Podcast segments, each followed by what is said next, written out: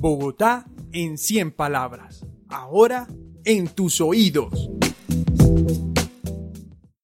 Hijos de la Loma. Dos señoras se sentaron frente a mí en uno de esos nuevos transmilenios. Hablaban sin parar sobre sus hijos. Me miraron raro cuando les sonreí. ¿También tienes un hijo? Me preguntaron sorprendidas. No, pero sí un salón en lo alto de una loma lleno de niños chiquitos que me abrazan.